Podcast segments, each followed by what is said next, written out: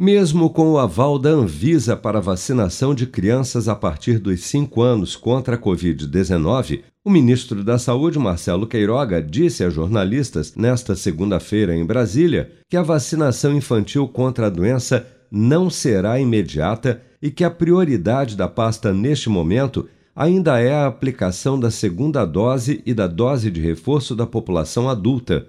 Vamos acompanhar. Uma vez aprovado, o contrato com a Pfizer implica no fornecimento de vacinas para atender todas as faixas etárias incluídas no Programa Nacional de Imunização. Imediato, assim, as doses chegariam imediatamente, é isso? É isso que eu quero entender.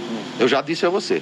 Tem dose? Não é imediato, não, não é. tem isso de imediato. Tá, então... E, aliás, porque não há premência para isso. Ah, não? Não, claro que não. A minha preocupação hoje maior é ampliar a segunda dose e ampliar a dose de reforço.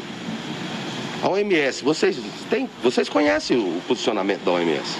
Segundo Marcelo Queiroga, a decisão oficial do Ministério da Saúde sobre a vacinação infantil contra a Covid-19 deve acontecer apenas no mês que vem, quando a pasta pretende realizar uma audiência pública para discutir o tema no próximo dia 4 de janeiro. Dados do Programa Nacional de Imunização apontam que até amanhã desta terça-feira, 160 milhões 564 mil 579 pessoas, ou 75,3% do total da população do país, já haviam recebido a primeira dose de vacina contra a Covid-19, sendo que destas, 141 milhões 702 mil 263, ou 66,4% dos habitantes do Brasil, também já foram imunizados com a segunda dose ou dose única contra a doença, e 23.326.643 pessoas, ou cerca de 10,9% da população, já receberam a terceira dose ou dose de reforço.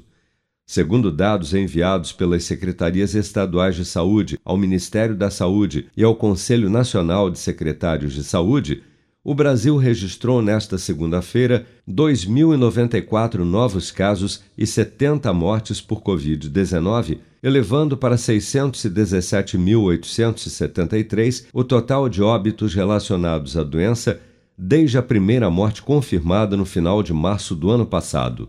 Lembramos que os dados continuam defasados desde os ataques hackers sofridos pelo Ministério da Saúde nos dias 10 e 13 de dezembro em razão disso, seis estados, Acre, Bahia, Goiás, Mato Grosso do Sul, São Paulo e Tocantins, não divulgaram dados atualizados sobre casos e óbitos por Covid-19 nesta segunda-feira. Com produção de Bárbara Couto, de Brasília, Flávio Carpes.